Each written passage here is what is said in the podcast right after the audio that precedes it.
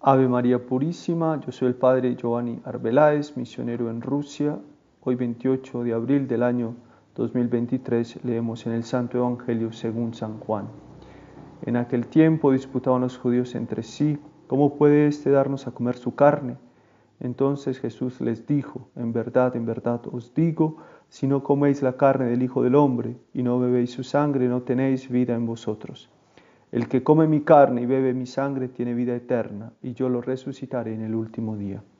Mi carne es verdadera comida y mi sangre es verdadera bebida. El que come mi carne y bebe mi sangre habita en mí y yo en él. Como el Padre que vive me ha enviado y yo vivo por el Padre, así del mismo modo el que me come vivirá por mí. Este es el pan que ha bajado del cielo, no como el de vuestros padres, que lo comieron y murieron. El que come este pan vivirá para siempre. Esto lo dijo Jesús en la sinagoga cuando enseñaba en Cafarnaún. Palabra del Señor. Gloria a ti, Señor Jesús.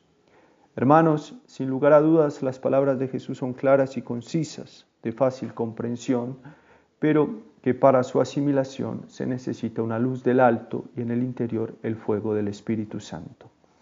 Jesús habla claramente y la reacción de los judíos es igualmente real cuando dicen, ¿Cómo puede darnos a comer su carne y su sangre?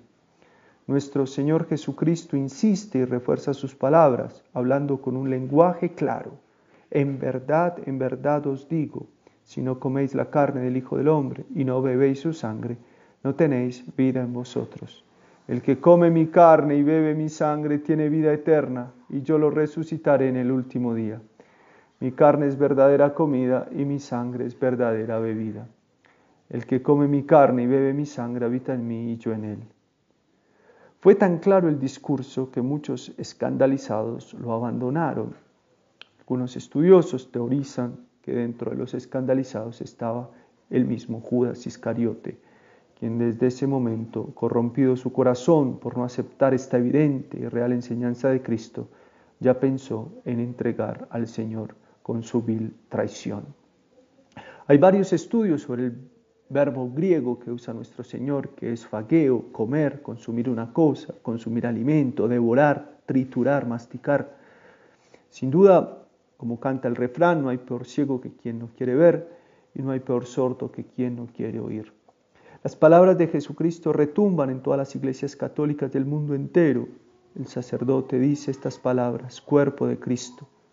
Hermanos, sí, nos alimentamos del cuerpo de Cristo, quien entienda en profundidad esta verdad, estoy seguro que deseará ardientemente participar en cada Eucaristía, que se concretizará en la participación diaria a la Santa Misa y, por supuesto, en ella recibir el cuerpo de Cristo.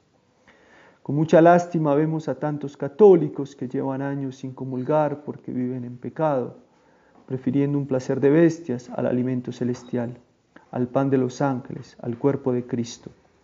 Y uno hablando con ellos es como si se les da igual, pero además no se dan cuenta que quien no se alimenta del cuerpo de Cristo no tendrá vida eterna.